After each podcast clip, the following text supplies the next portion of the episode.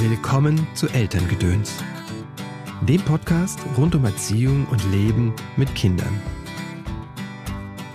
Versucht nicht Superhelden zu sein, weil das schafft man nicht, sondern versucht einfach kein Arsch zu sein und das Kind ernst zu nehmen. Auch in seinem, äh, und Kinder sind, Kinder sind ja schlaue kleine Menschen, die wissen eigentlich ziemlich genau, was sie brauchen. Mutterschaft, Märchen und Mythos. Was ein Titel. Genau genommen müsste das ja heißen, sowas wie, wie der Mythos der Mutterschaft aus den Märchen entstanden ist. Insbesondere wie hierzulande das Bild von Muttersein, Mutterschaft auch aus den Märchen der Gebrüder Grimm gespeist wurde. Ja, dabei wollte ich eigentlich mit Lea Streisand doch nur über ihr Buch Hätte ich ein Kind gesprochen. Und dann ist es ganz anders gekommen. Sehr spannend auf jeden Fall. Aber erstmal schön, dass du eingeschaltet hast zu dieser Episode von Elterngedöns. Mein Name ist Christopher End. Ich unterstütze Eltern darin, die Verbindung zu ihrem Kind zu stärken und die Verbindung zu sich selbst. Denn häufig ist dieser Blick auf mich selbst die Voraussetzung dafür, dass Veränderung in Familie geschehen kann oder besser gesagt, dass ich Veränderung in Familie aktiv gestalten kann.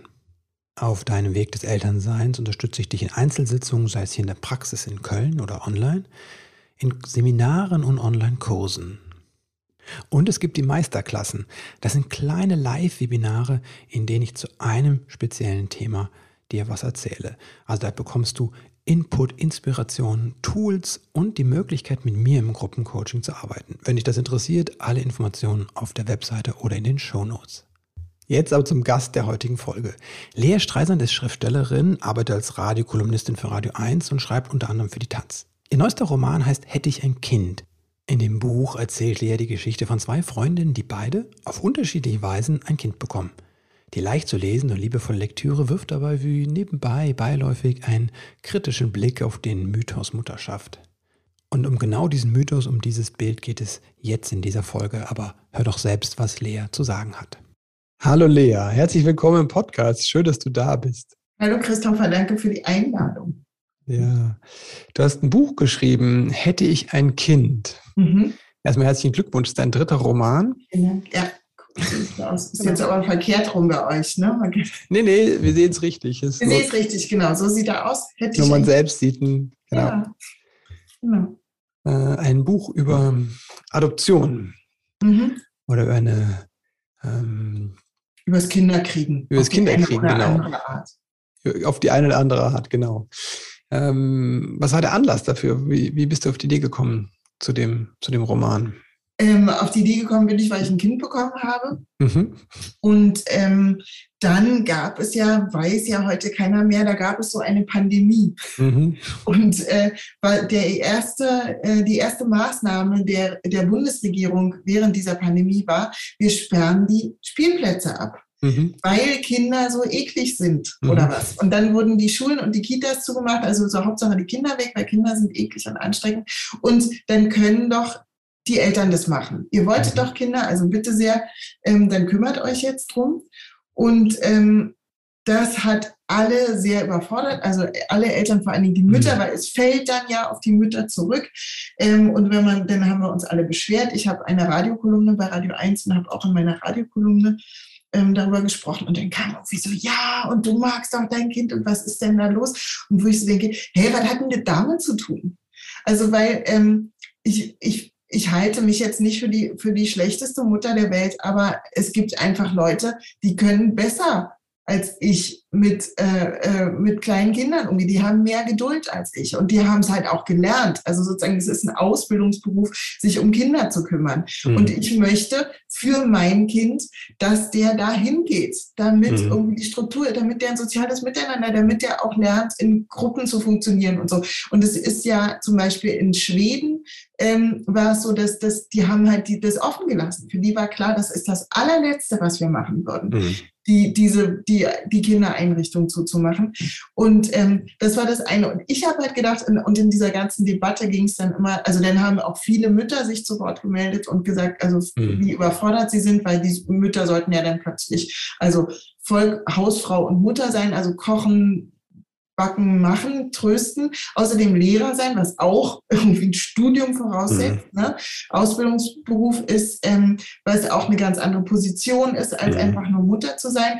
Drittens ähm, sollten sie ja nebenbei auch noch ihren eigenen Job weitermachen im Homeoffice, mhm. oder auch so springen ja nur drei Kinder um dich rum, was ist denn jetzt das Problem? Und dann denkst du auch so, da stimmt doch irgendwas nicht. Und dann wurde viel also über die Überforderung der, der Mütter geredet und Care-Arbeit und das sind alle nicht als Arbeit anerkannt wird, wissen wir ja. Ähm, so, und ich habe aber von Anfang an gesagt, ja, okay, aber was ist eigentlich mit den Kindern? Mhm. Weil der Punkt ist, ich bin erwachsen, ich kann mich selber schützen. Ich habe auch gleich als erstes irgendwie meine Psychotherapeutin angerufen und gesagt, haben Sie mal eine Minute für mich, mir geht's gerade nicht so. Und dann habe ich auch so, Sie haben bestimmt schon total viel zu tun. Sagt sie, nee, Frau Streisand, Sie sind die Erste, wie immer, kommen Sie mal vor, die anderen sind noch wütend. Und ich habe mich, äh, konnte mich um mich selber kümmern. Ja. Aber Kinder können das nicht und Kinder mhm. sind immer sozusagen das letzte Glied in der Kette und mhm. wenn Gewalt entsteht, reicht sich die nach unten durch und am Ende stehen die Kinder. Und deswegen habe ich sozusagen Beiträge darüber gemacht, wie schlimm das ist, mhm. wenn einfach die die Kinder in den Familien einfach die ganze Zeit gelassen werden. Ja. Und ich, also wie gesagt, ne, ich bin nicht die beste Mutter der Welt, aber ich krieg's hin. So. Mhm. Und ich, ich glaube, dass ich mit meinem Kind gut umgehe. Aber es gibt einfach auch viele Familien, die aus ganz anderen Gründen unter Druck stehen und damit wirklich überfordert sind. Und das zieht sich ja durch alle sozialen Schichten. Ich habe dann mit, äh, mit Mitarbeitern vom Jugendamt telefoniert und mit Leuten von ähm, ähm, diese Kinder, äh, äh, also es gibt diese, diese Hotlines, wenn man Kinderschutz, auf Kinderschutz, Kinderschutz-Hotline, genau. Und die haben ähm, zu mir gesagt, danke, Frau Scheißern, dass Sie diese Beiträge gemacht haben, weil mhm. natürlich gab es eine horrend hohe Zahl, also die die Mitarbeiterin vom Jugendamt meinte, ja, bestimmt, wir wissen es nur nicht, weil keine mhm. Kontrollinstanzen mehr da sind. Also ja. wenn die Kinder nicht in die Kita und Schule gehen, dann sieht ja keiner die blauen Flecken. Also furchtbar. Und ähm, und dann bin ich sozusagen diesem Mythos Mutterschaft einfach auf die Spur gegangen. Und, und so kam es dann zu dem Roman. In dem Roman, die Ich-Erzählerin Kathi schreibt nämlich ihre Doktorarbeit über Mutterschaft in den Märchen der Brüder Grimm. Mhm. Und ihre beste Freundin Effi ähm, so, die ist ähm, Kinderärztin für Neugeborene und beide wünschen sich Kinder. Kathi kann selber keine Kinder bekommen, sagt dann, okay, dann, dann stellen wir einen Adoptionsantrag und dann wird ihre beste Freundin schwanger auch noch und dann sozusagen gehen sie beide und, und ähm, die eine begleitet die andere dann sogar bei der Geburt des Kindes und jetzt wollen wir nicht zu viel verraten, weil mhm. ihr sollt kaufen. Also es ist eine ganz liebevolle, rührende Geschichte. Aber sozusagen alles, was ich jetzt erzählt habe, steht mhm. natürlich überhaupt nicht im Buch drin. Nee, aber das, war der Grund, sehr warum ich es geschrieben habe. Genau. Ja. Das war, das war mein Anlass, dass ich sage, nee, ich will mhm. noch mal darüber reden, was denn eigentlich Familie ist, wo kommt denn diese völlige Überhöhung gerade mhm. der, der, also diese Erwartung an eine Mutter her? Und es, es wurde dann viel darüber diskutiert, man muss die Mutter, Mütter irgendwie entlasten, finanziell entlasten für das, was sie alles tun. Und ich habe gedacht, nee, aber die Wurzel des Übels ist mhm. doch noch ganz woanders. Das ist doch viel früher. Und dann am Ende ist es immer so, wenn man sich fragt, warum ist denn das so, dann mhm. lohnt es sich immer, ich bin selber Literaturwissenschaftlerin gelernte, ähm, in die Geschichte zu gucken. Und dann stellt man fest, alles, was wir heute für normal halten, wurde irgendwann erfunden und das meiste davon im 18. Jahrhundert. Und genauso mhm. ist es mit unserem Bild von Familie, Kindheit, Mutterschaft und was diese Rollenverteilung angeht und so weiter. Und mhm. so ist, ist, mir die Idee zu diesem Buch gekommen und genau, so das ist der Hintergrund dieser Geschichte, die ich erzähle. Ja, und wie du beschreibst, es ist ja sehr, sehr deutlich geworden, dass ähm, Familie jetzt in der gerade in der Pandemie, im Lockdown, dass Familie nicht immer der beste Ort ist für Kinder. Mhm. Ähm, und ähm, es kam aber der Reflex, die Mütter machen das, die Mütter haben es mhm. gemacht, die sind über ihre Grenzen gegangen, die sind in den Burnout gegangen. Und ich glaube, wir sehen die ganzen Folgen noch gar nicht. Wieso, woher kommt das Bild? Die Familie ist das Wichtige. Und, wir, und dann in der Familie nochmal die Mutter. Ne? So. Mhm. Ich meine, witzigerweise ist ja die, die Frau hat ja in der, unserer Gesellschaft mit, also in den letzten 200 Jahren ist ja äh, massiv beschnitten worden in ihren, ne, in ihren ganzen, in der, in der, in der Möglichkeit, sich einzubringen. So, mhm. abgesehen ist mhm. mal von den letzten Jahren, 50 Jahren vielleicht, aber bis dahin ist es ja vom 18. bis zum Mitte des 20. Jahrhunderts ist ja sehr zurückgeschnitten worden, alles. Mhm. Und ähm, gleichzeitig soll sie es dann alles richten. Das ist ja ein bisschen paradox. Völlig richtig, genau. Also diese, diese Entstehung des, des Mutterbildes ähm, kann man zurückführen. Es gibt eine, eine ähm, Philosophin, Elisabeth Badinter, die wird auch ausgiebig zitiert in meinem, in meinem Roman, ähm, die hat ähm, 1980 schon ein, ein viel beachtetes Buch herausgegeben, Mutterliebe, Geschichte eines Gefühls vom 17. Jahrhundert bis heute. Und, ähm, und die führt es darauf zurück, dass Rousseau und seine, seine Jungs irgendwie, die haben sozusagen einfach mit der Entstehung des Bürgertums brauchte die Gesellschaft eine Person sozusagen, wurde diese Trennung von privat und öffentlich vollzogen und, ähm, und es wurde sozusagen die Kinder auch an die Mütter verwiesen. Und da kommt das mhm. alles her. Mit dem Stillen ist das Beste für ihr Kind, kommt daher. Ne? Mhm. Vorher haben die, die Frauen ihre Kinder einfach bekommen und dann haben sie sie weggegeben zu Leuten, die damit, die mehr Zeit dafür hatten, die sich besser auskennen. Also mhm. die meisten Kinder wurden aus der Stadt weg aufs Land gegeben zu Ammen, die sich um die gekümmert haben haben. Und da gibt es, ähm, ist ganz interessant, es gibt keine Erzählung von, dass den Müttern irgendwie schwer gefallen wäre, ihre mhm. Kinder abzugeben, weil dieses, das muss man sich einfach auch mal bewusst machen, dass auch wenn wir über unsere Gefühle reden, dann ist das was, was in unseren Köpfen entstanden ist. Sozusagen, es gibt, es gibt Instinkte, die sind, ähm, die haben, sind biologisch bedingt. Ne? Es gibt mhm. Begehren, es gibt, ähm, es gibt diese sozusagen, dass ich anfangen muss zu weinen, es gibt Hunger, mhm. das gibt es alles, aber alles, was wir da oben drauf gepackt haben. Also auch, dass das Gefühl der Mutterliebe oder überhaupt das mhm. Gefühl der Liebe, wie wir sie heute verstehen, das gibt es noch nicht lange. Mhm. Ne? Früher, also im Mittelalter, wurde über Liebe ganz anders geredet, als wir das heute tun. Und sozusagen, mhm. da gab es auch gar nicht diese Begriffe von Verliebtsein oder so, oder du gehörst zu mir oder so. Da gab es halt irgendwie, ich will mit dir ins Bett gehen, klar. Mhm. Aber ähm, aber es gab nicht dieses, was man heute sagt, eine Seelenverwandt und was ich. Und genauso mhm. war das zwischen Eltern und Kindern ähm, nicht da. Das ist einfach, das, das, das machen wir heute so, das leben wir heute so. Aber es ist einfach eine, eine neue Entwicklung. Jetzt habe ich den Faden verloren. Wo waren wir? Warte.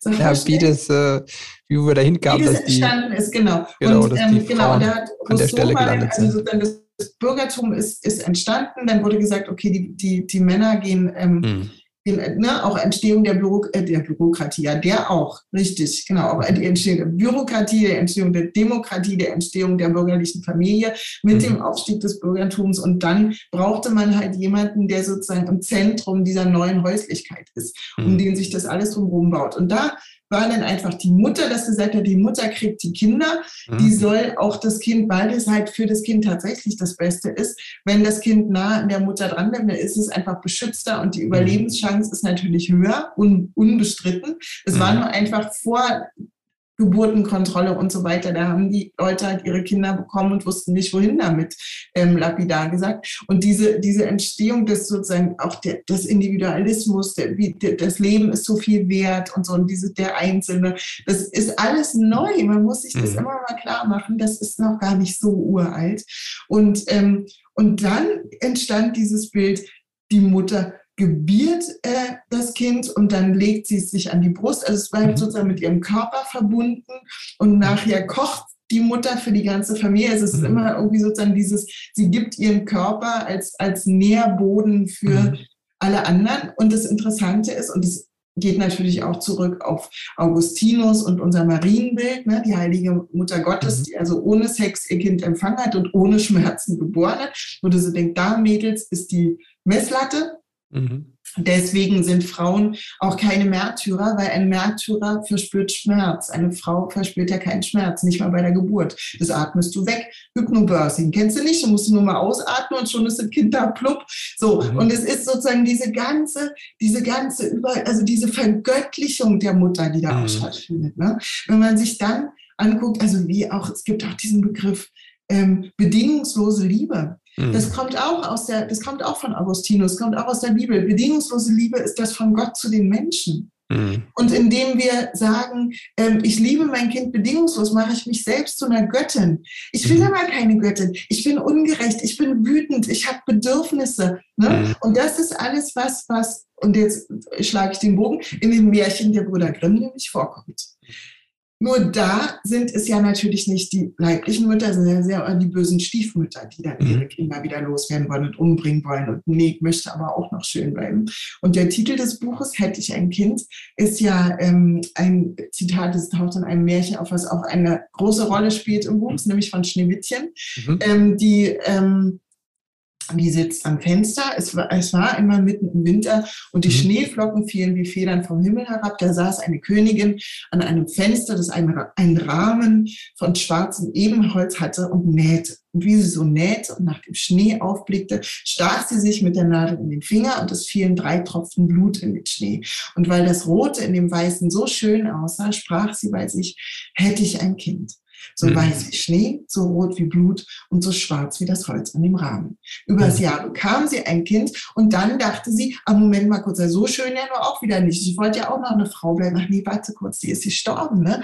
Natürlich war sie in der ersten Auflage nicht gestorben. 1812 mhm. ist die erste Auflage erschienen. Da waren das alles noch die weiblichen Mütter. Mhm die dann sich ihre Kinder interessanterweise, die, jetzt fängt alles an mit Kinderwunsch. Ganz, ganz viele Märchen beginnen mhm. mit einem unerfüllten Kinderwunsch. Mhm. Also auch Dornröschen, äh, Rapunzel, Schneewittchen, das sind immer alles ganz, ganz gewünschte Kinder. Mhm. Und dann sind die Kinder da und dann ist auch noch Moment, da werden sie weggegeben oder sollen umgebracht werden oder so. Mhm. Und da war es dann offensichtlich so, dass im 19. Jahrhundert auch die Grimms gemerkt haben, ah, das geht so alles nicht. Also die, die Väter dürfen fies bleiben. Ne? Mhm. Also der erste Satz von, von ähm, Rumpelstilzchen ist, es war einmal ein Müller, der war arm, aber er hatte eine schöne Tochter. Mhm. Eines Tages kam er mit dem König zu sprechen und da sagte er zu ihm, meine Tochter kann Stroh zu Gold, weil kann die gar nicht, ja. Mhm. Der bringt die ja, der schickt die ja in den Tod damit, aber erzählt, aber der darf bleiben. Das ist der, das ist der leibliche Vater. Mhm. Aber diese fiesen Mütter, da wurde dann gesagt, nee, das geht so nicht, weil die Mutter ist heilig, ne? Die mhm. Mutter von Jesus Christus. Und das geht nicht. Wir müssen die Mutter intakt lassen. Und das Interessante ist, da kannst du einerseits sagen, toxisches Frauenbild, oh weia, oh weia, aber denkt an Harry Potter, es ist natürlich auch viel tröstlicher, wenn sozusagen die Geschichte losgeht mit den Gedanken, dieses Kind ist einmal geliebt worden. Mhm. Es hat nur Pech gehabt und jetzt sind mhm. die Eltern tot oder die Mutter ist tot oder so, aber es ist geliebt worden. Wenn du einfach, mhm. wenn die mhm. Geschichte losgeht, ja. ähm, du bist geboren und schon unerwünscht, dann ist ja blöd, aber so äh, sozusagen ist es einfach nicht so furchtbar. Ne? Mhm. Und, und das Kind hat, hatte irgendwie einen guten Start und jetzt ist es doof und dann geht es halt los in die Welt hinein. Und das sind immer Geschichten und deswegen auch, das mal wie bei, bei den Kindern, die Märchen der Brüder Grimm sind immer Geschichten von verlassenen Kindern, mhm. die also wirklich Mutterseelen allein in den Wald hinein, also wirklich schreckliche Szenarien, aber die machen das denn und dann wird es gut und dann kommt mhm. immer jemand und hilft ihnen und es ist im Grunde genau das, was ich von der Gesellschaft verlange auch. Es geht, man kann sich auf die Eltern nicht verlassen. Mhm. Die sind einfach auch nur Menschen und mhm. deshalb muss es andere geben. Ich möchte in einer Gesellschaft leben, wo andere Leute kommen und Kindern helfen, wo sozusagen mhm. mit Empathie und Verantwortungsgefühl miteinander umgegangen wird. Und, ähm, mhm. und zwar egal, ob man mit jemandem verwandt ist oder nicht. Worüber wird mit werdenden Eltern zu wenig gesprochen? Tja, gesprochen. Ich, ich verstehe nicht, warum es keine ähm, Säuglingspflegekurse gibt, ähm, bevor jemand ein Kind bekommt. Also sozusagen, es wird, das Reden alleine hilft ja nicht, man muss es doch lernen. Ja, also der Witz mhm. ist sozusagen so, es wird immer so, oh, wir haben so einen Kinderwunsch. Und dann weißt du, in diesen komischen Geburtsverwaltungskursen mhm. wurde gesagt, na ja, das tut denn ein bisschen, wir reden da nicht drüber. Weißt du, komm, wir, wir meditieren noch mal eine Runde oder so. Mhm. Aber es hat mir keiner gesagt, dass dann irgendwie, also es ist ja einfach mal dein Unterleib wird aufgerissen und dann kommt da ein Mensch raus. Also mhm. so, und dann wird dir gesagt, ah, das vergisst du dann alles alles wieder. Naja, so funktionieren Traumata. Ähm, und, ähm, und ich finde es halt krass, irgendwie wie einfach den Müttern erklärt wird, du weißt jetzt schon, was du damit machen willst. Ich kenne keine einzige Frau. Egal, was sie macht, egal, wie sie ihr Kind bekommen hat, ob sie es selber bekommen hat, adoptiert hat, in Pflege genommen, was weiß ich, die nicht dasteht und denkt, ach du Scheiße, was mache ich denn? Ich mach, es ist so, es ist so hilflos. So ein neugeborenes Baby ist einfach total hilflos. Das stirbt. Wenn du das irgendwo liegen lässt, dann stirbt es. Du musst immer zu da sein. Und das ist eine, also es ist so irre, ne? Wenn man irgendwie im Krankenhaus ist und irgendeine Krankheit hat, dann wird dir gesagt, hier hast du Schmerzmittel, hier hast du das. Wenn eine Frau ein Kind kriegt, wird ihr gesagt, ja, warte, jetzt hast du doch die Geburt überstanden. Also, und dann, hier, bitteschön, du machst es schon. Und dann klar, wenn du Glück hast, hast du eine Hebamme, die dann einmal am Tag kommt. Aber was für eine, von vornherein, was für eine immense Überforderung ähm, da auch in den Ansprüchen schon mhm. drinstecken. Ne? Das ist vielleicht beim zweiten, dritten Kind dann alles nicht mehr so aufregend. Aber jede Frau kriegt doch irgendwann ihr erstes Kind oder auch jeder Mann kriegt irgendwann sein mhm. erstes Kind. Es geht doch allen so. Also sozusagen, du, du bist selbst Vater, du weißt vielleicht noch, wie das war. Und als dieses Baby und der sagt, ach du Scheiße. Also dieses, ähm, mhm.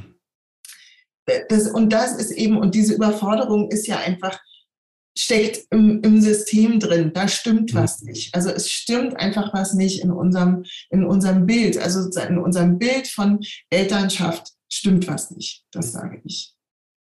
Ja, also ich glaube auch, dass es nicht so hilfreich ist, wenn man das ohne Hebamme macht. Ne? Also mhm. nicht im Sinne, die Hebamme ist für die Geburt da, sondern ne, ist ja für die Nachsorge und für den Start quasi da, ne? fürs Wochenbett. Richtig. Richtig. Und ähm, aber eigentlich muss ja auch rund um die Uhr jemand da sein. Ich weiß auch nicht, wie man es lösen soll. Ich will einfach nur irgendwie zum Nachdenken an mir und ich stelle Fragen. Mehr mache ich nicht. Mhm. Ja, wir kommen halt aus einer. Die, unser System ist halt eigentlich urgeprägt oder ur darauf ausgestimmt, dass wir halt in einem, so einem Tribe sind, ne? wo sich jeder jeder kennt, mhm. wo man sich unterstützt und wo einfach überschaubare Menschenmenge ist die aber auch dann natürlich alles gibt für jeden so. Ne? Also ja, wie halt so eine große Familie mit geholfen wird, genau, große Familie. Ein paar Dutzend, paar Dutzend Teilnehmer, ne? So jetzt genau. nicht 200, aber auch nicht 10, sondern irgendwo was. Ne?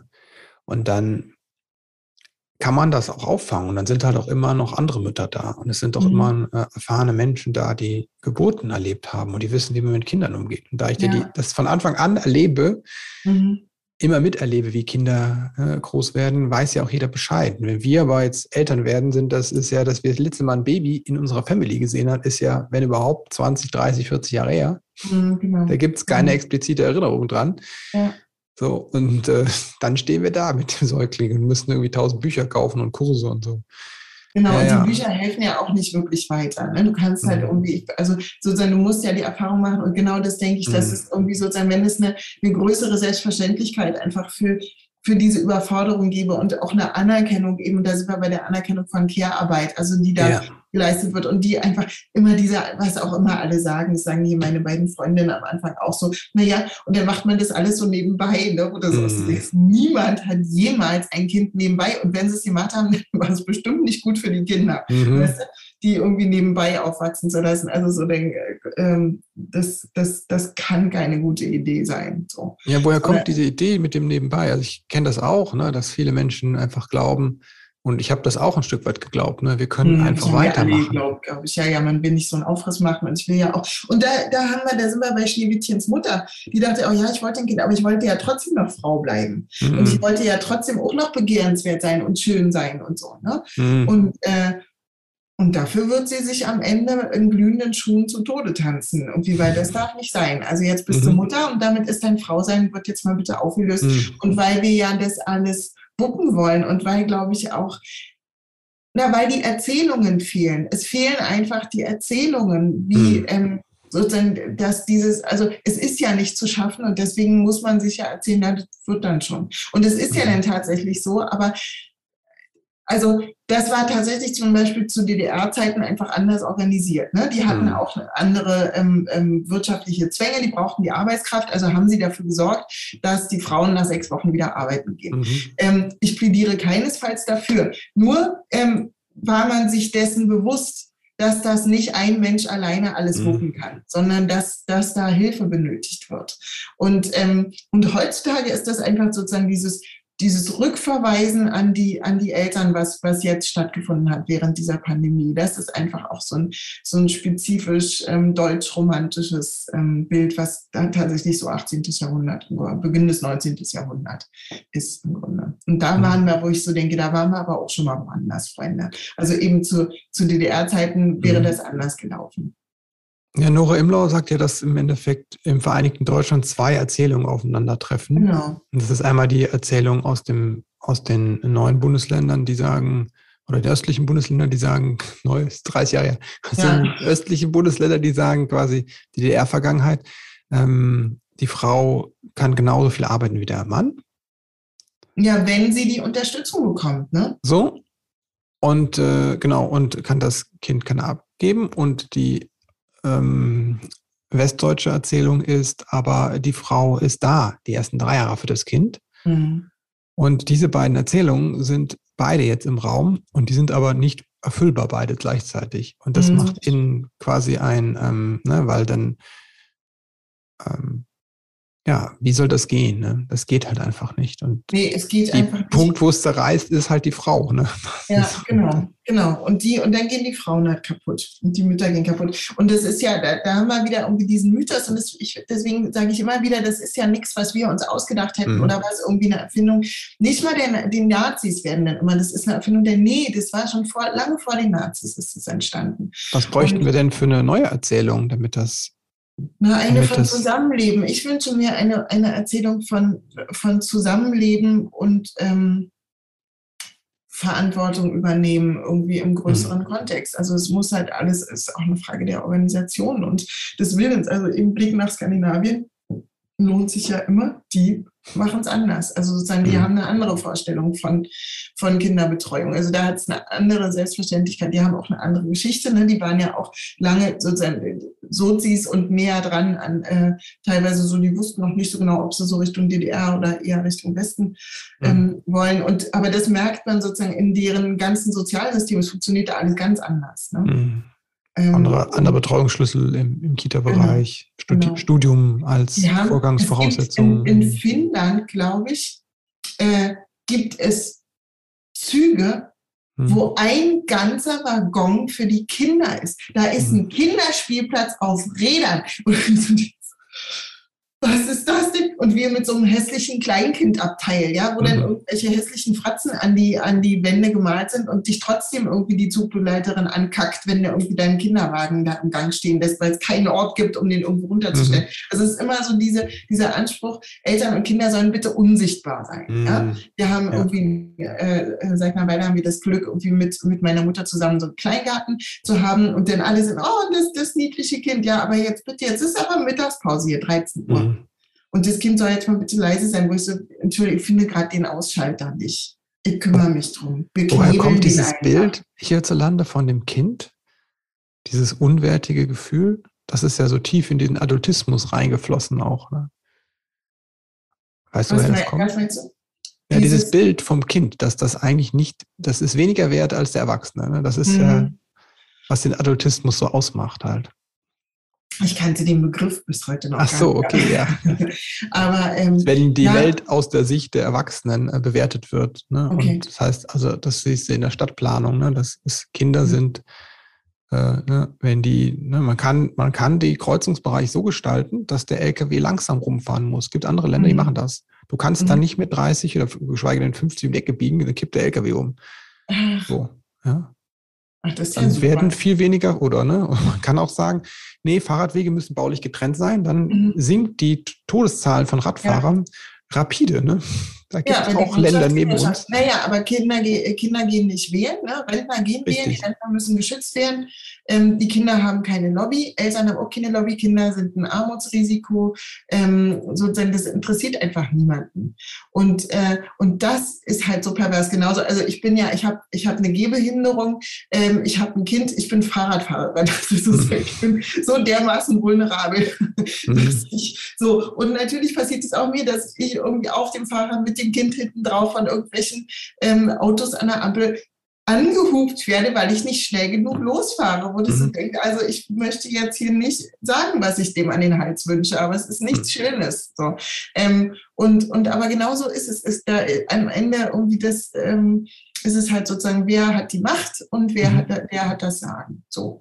Und äh, das hat, die Macht hat in Deutschland irgendwie die Autoindustrie. Es werden mehr Straßen gebaut, mhm. damit die Autos fahren. Und du denkst, ja, das weiß man doch vorher, dass es nicht funktionieren wird. Aber es ist egal. Wieder Blick nach Schweden, irgendwie die, Fahr die Fahrradwege da, da kannst du nur anfangen zu weinen, wenn du das einfach mal anguckst, mhm. wie es auch ginge, wenn man es einfach nur entscheidet, so zu tun. Mhm. In deinem Buch schreibst du ja über Adoption. Also das sind ja zwei Frauen, die zusammen ihr Kind bekommen mhm. äh, um Mütter werden. Ähm, wir haben ja gerade schon ein bisschen darüber gesprochen, was Eltern vielleicht brauchen könnte vor der Geburt. Was bräuchten denn ähm, Eltern, die adoptieren, die ein Adoptionskind bekommen? Was bräuchten die denn vielleicht noch, was es noch nicht gibt? Weil in dem Buch beschreibst du ja, äh, wie der Weg ist, der eher unglücklich ist, sage ich mal so, ne? wie die Menschen begleitet werden auf eine Weise, die nicht so hilfreich ist. Ja, ja, wobei ich gar nicht weiß, also es geht in dem Buch viel um, um Bürokratie, weil man mhm. muss ja dann, also man wird halt irgendwie auf Herz und Nieren geprüft. Wir können auch äh, kann sozusagen eine, eine Szene vorlesen, ich glaube, mhm. das passt gerade ganz gut, also um auch zu, also es ist ja kein Sachbuch, es ist ja ein Roman, es ist ein Richtig. sehr schöner, unterhaltsamer Roman, das muss man auch nochmal sagen. Genau, also, also bei aller Schwere, das ist sehr leicht geschrieben. Genau, das ist alles so, vergesst das alles, das steht da alles nicht drin, sondern das sind hier auf knappen 200 Seiten ähm, einfach nur die schönen Sachen. Das ist eine wirklich schöne Geschichte über eine Frauenfreundschaft ähm, und über das Kinderkriegen und ähm, Eltern werden. Eltern werden, genau. Mhm. Älter werden und Eltern werden, genau. Ähm, und hier in, in der Szene hier kommen die also David und Kati. Kati ist die Ich-Erzählerin, ihr, ihr Freund heißt David. Ähm, die kommen zum ersten Mal auf dem Adoptionsamt an. Mhm. Schüchtern betraten wir den winzigen Raum. Grauer Teppichboden, graue Sitzgruppe, Aktenschränke, eine Pinnwand mit Kinderfotos, eingeklemmt hinter einem Schreibtisch, dessen vermutlich ebenfalls graue Oberfläche von Bücher- und Aktenbergen lückenlos verdeckt war, saß eine Frau mittleren Alters und beschimpfte einen antiquiert wirkenden Computer, während sie mit beiden Zeigefingern auf einer speckigen Tastatur herumhackte, was ihre sehr großen Brüste unter dem glitzernden Pullover in hypnotisierende Bewegung versetzte. Eine Glitzerelfe, dachte ich. Unsicher ließen David und ich uns auf zwei Plastikstühlen vor ihrem Schreibtisch nieder. Unser Besuch in der Kinderwunschpraxis schien Lichtjahre her. Wir, befinden, wir befanden uns in einer anderen Galaxie. Dort war Kinderkriegen ein Geschäft. Hier war es, so viel schien klar auf den ersten Blick, eine Frage der Bürokratie. Hier hatte niemand auf uns gewartet. Das einzige Fenster zeigte sehr weit oben ein Taschentuch großes Stück Himmel. Irgendwann schaute die Frau auf und Sie musterte uns wie ein Viehhändler die neue Ware. Sie wünschen sich also ein Kind. Wir nickten ängstlich. Beide? Wir nickten abermals. Ich kam mir vor wie, eine, wie eine Grundschülerin, die wegen eines Vergehens, das sie selbst nicht versteht, zur Direktorin zitiert worden ist. Und Sie können selbst keine Kinder bekommen. Wir schüttelten die Köpfe. An wem liegt's denn? Ich atmete pfeifend ein und hob die rechte Hand. An mir, verfrühte Wechseljahre.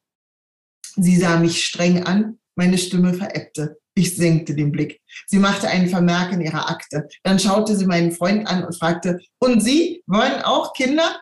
David nickte abermals. Und Sie sind zeugungsfähig? Nicken.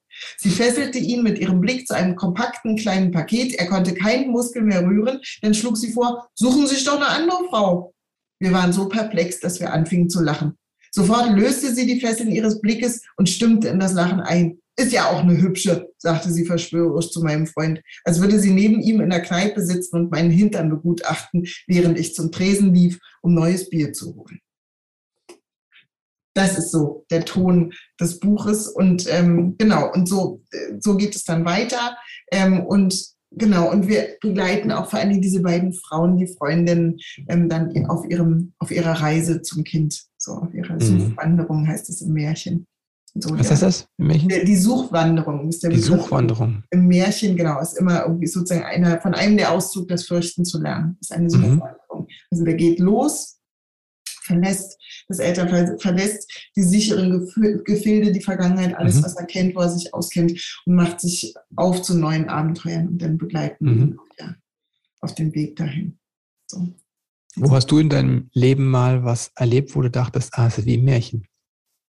Ich mache gerade den gleichen Weg wie die, die Heldin.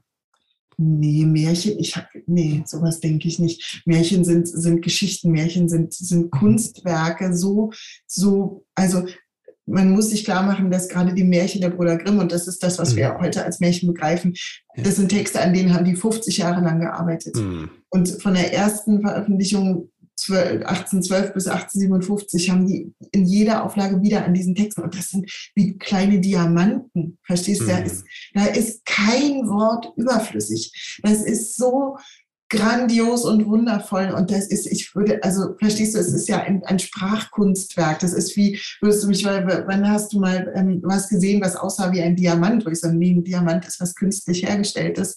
Und genauso geht es mir mit den Märchen. Deswegen würde ich nicht sagen, ähm, das ist mir schon mal passiert. Dafür ist die, also gerade bei, bei meinen Texten, ähm, ich kriege oft das Kompliment, ähm, das ist ja wie ähm, Geschichten, die das Leben schreibt, wo ich mal da schönen Dank auch weiß, wie viel Arbeit macht. Also ja, nicht das Leben schreibt die guten Geschichten, Schriftsteller machen das. Also sozusagen diese 200 mhm. Seiten habe ich, naja, mindestens dreimal geschrieben. Mhm. Und dann habe ich alles, was unnötig war, rausgeschmissen, damit nur noch 200 mhm. Seiten übrig bleiben, weil ich selber will auch keine 1000 Seiten lesen. Dann denke ich immer, man, hätte das mal jemand lektorieren können, hättest du dich mal entscheiden können, was du eigentlich erzählen willst. Und genauso mache ich es auch. Also ihr, ihr, merkt ja, ich kann stundenlang über das Thema reden, aber das, ich wollte ja, ich will gute Geschichten erzählen und ich will auch gute Geschichten lesen und deswegen, und das ist aber einfach viel Arbeit und nicht einfach, was einem so passiert, weil das wahre Leben erzählt ziemlich langweilige Geschichten meistens. Welches Buch hat dich zuletzt überrascht? Ähm, Wetter von Jenny Offel. Das ist, hat mhm. auch gerade irgendeinen Preis gewonnen. Das ist ein ganz knapper, wenn wir bei, bei kurzen Storys sind, das ist ein ganz knapper, also ein, die schreibt Romane, kriegt auch viele Preise dafür und es ist im Grunde wie Twitter lesen, nur als mhm. Roman. Das sind immer so ganz kurze Abschnitte. Und, okay. und jeder, jeder Satz ist ein Buff, so ein mhm. Augenöffner. Und so, und die, die setzt die alle aneinander. Ist sehr fragmentarisch, aber ganz, ganz äh, beeindruckend und schwer. Also ich bin mhm. immer schwer beeindruckt, wenn Schriftsteller sein für, bedeutet für mich mit wenigen Worten viel sagen. Also nicht so, wie ich jetzt rede, rede, rede, sondern äh, und versuche schon auf den Punkt zu kommen. Aber ich schreibe ja deswegen, um auf den Punkt zu kommen. Ja. Und um konkret zu werden und kurz und so. Und ich werde auch von Roman zu Roman kürzer. Der erste hatte 265 Seiten, der zweite 234, äh, jetzt bin ich irgendwie bei 215 oder so und muss aufpassen, dass ich nicht irgendwann bei Aphorismen lande. Ich habe auch, ähm, man kann auch nachgucken, ich habe auch drei Seiten Literaturverzeichnis hinten angepackt, mhm. weil äh, ich habe ja im Grunde mit meiner Protagonistin äh, Doktorarbeit geschrieben, also es könnt ihr alles, jedes einzelne Zitat könnt ihr nachgucken. Mhm. Genau. Ihr sollt ja auch was lernen. Was ist das äh, größte, dickste Buch, was du im Regal stehen hast bei dir? Der größte oh, in meinem Regal stehen viele Bücher. Was ähm, ist das ähm, umfangreichste Werk?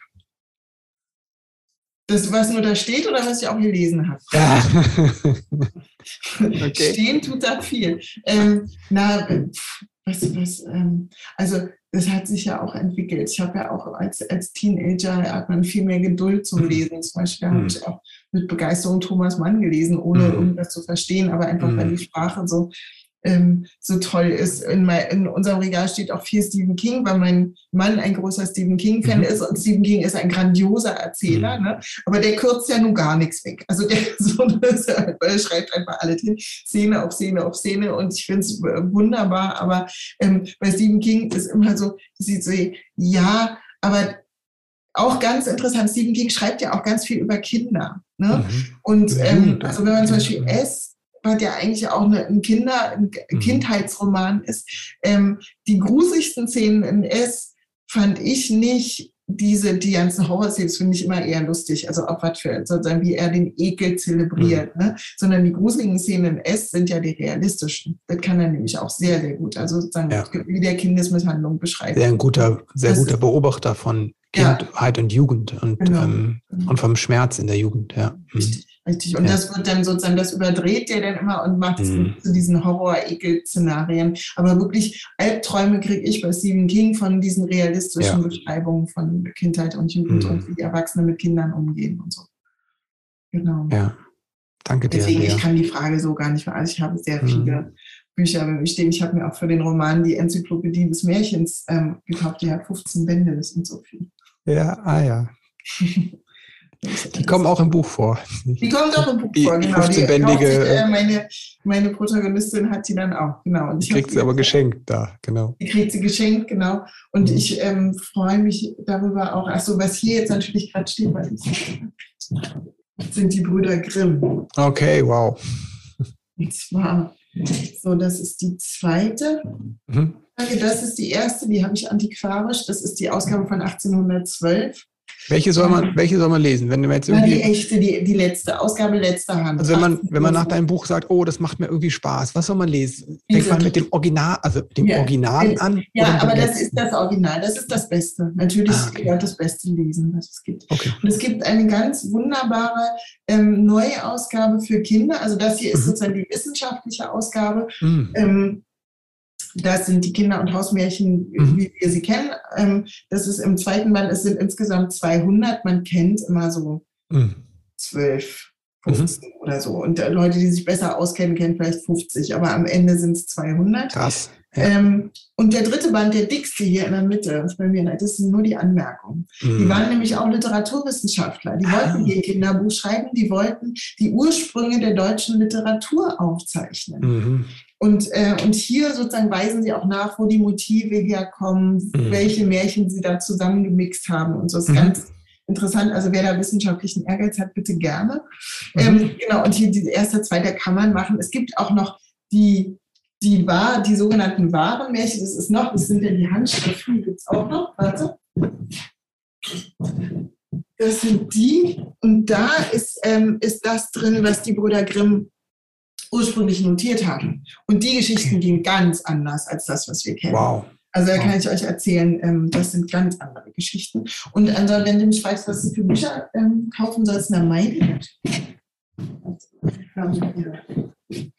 Packen wir alles in die Shownotes. Genau. Auch deine Bücher natürlich. Das ist mein letzter Buchland. Ich mhm. auch einen Roman über Kindheit, nämlich ähm, äh, in, der, in der Wendezeit, also 80er, 90er Jahre im Prenzlauer Berg ähm, kurz bevor und nachdem die Mauer gefallen ist. Mhm. Der ist vor drei Jahren erschienen. Davor war dieser hier im Sommer wieder Fahrrad.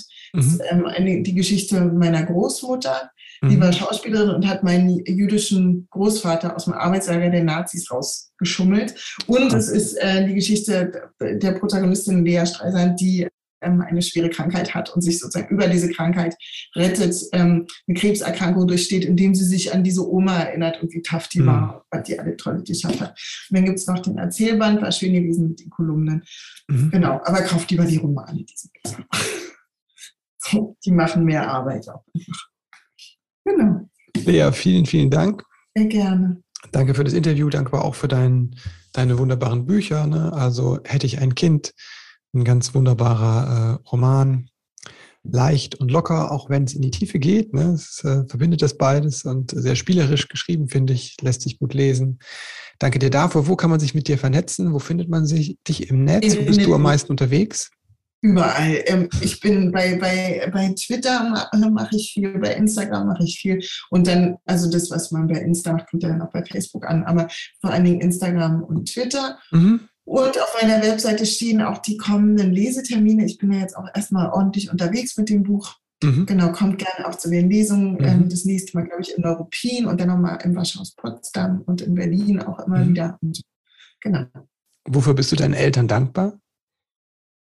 Ähm, dass sie mir ermöglicht haben, mein, meinen Weg zu gehen. Vor allem meiner Mutter bin ich, bin ich mhm. dankbar, ähm, dass sie mich unterstützt hat in dem Weg, eine Schriftstellerin zu werden, ist auch mhm. nicht selbstverständlich. Das ist mir bewusst. Also es gibt andere Leute, die auch ähm, eine sprachliche Begabung oder eine erzählerische Begabung haben, aber sozusagen den, den Mut aufzubringen, auch als Eltern dem Kind zu sagen, mhm. ja, macht es, auch wenn es wahrscheinlich nicht viel Geld gibt und mhm. natürlich viele Jahre und wieder Unterstützung und so. Und meine Mutter, ich habe das Glück, in einer Familie aufgewachsen zu sein, wo Kunst machen auch immer als Arbeit verstanden mhm. wurde. Und nicht als, ja, du machst ja nichts, sondern doch, du machst das. Du schreibst die Geschichten. Ah, okay. Das ist viel Arbeit. Und ja. dafür kann ich echt dankbar sein. Hm, die Wertschätzung für Die genau. schöpferische genau. Arbeit, ja. Für die schöpferische Arbeit, weil irgendwie meine Großmutter war Schauspielerin, mm. mein Großvater war Historiker, meine Mutter ist Theaterhistorikerin, mm. ist auch alles mm. eins. Ähm, mein Vater ist Musiker, ähm, der andere ist Veranstalter, ich habe mehrere, das ist ein anderes Thema. Aber ähm, sozusagen, das war immer sozusagen, das ist nicht, das passiert nicht einfach und ist nicht nur yeah. Zeitverschwendung, sondern. Kunst wird, muss hart erarbeitet werden.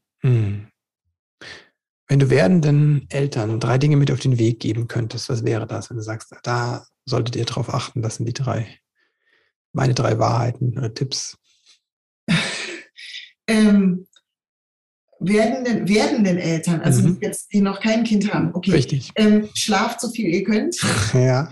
Ähm, äh, achtet auf euch selber, ähm, lacht äh, sozusagen. Und, und was ich ganz wichtig finde, also gerade auch im Umgang mit dem Kind, dass man selbst reflektierend ist. Also man muss nicht perfekt sein, sondern man muss verstehen, was man selber, wie es einem selber geht und das artikulieren. Also dass man sagt, irgendwie, weiß ich nicht, im Streit mit dem Kind, jetzt werde ich aber sauer. Ist, ist schon ein ganz guter Satz, weil man dem Kind mhm. signalisiert, so jetzt ist hier wirklich und jetzt, und man darf auch sauer werden, man darf jede Emotion zulassen, man muss es nur immer transparent machen. Also sozusagen, mhm. versucht nicht Superhelden zu sein, weil das schafft man mhm. nicht, sondern versucht einfach kein Arsch zu sein und mhm. das Kind ernst zu nehmen. Auch in mhm. seinem, äh, und Kinder sind, Kinder sind ja schlaue kleine Menschen, die wissen eigentlich ziemlich mhm. genau, was sie brauchen. Ja. Ähm, was nochmal was anderes ist, als das, was sie wollen, aber ähm, mhm.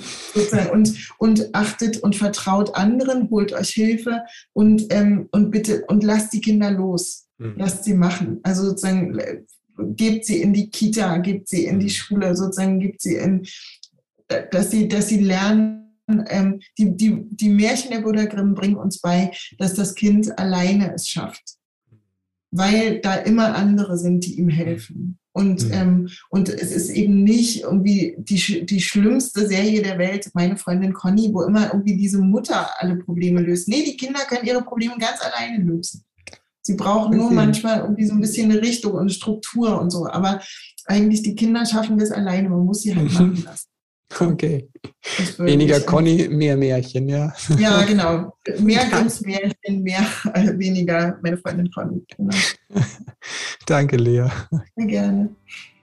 Ja, wenn dich der Mythos Mutterschaft das interessiert und du gleichzeitig noch eine leichte Sommerlektüre suchst, dann lege ich dir Leas Buch Hätte ich ein Kind ans Herz. Das ist mit 200 Seiten auch wirklich ein Quick Read. Jetzt wünsche ich dir einen wundervollen Tag und alles Liebe und Gute und bis bald.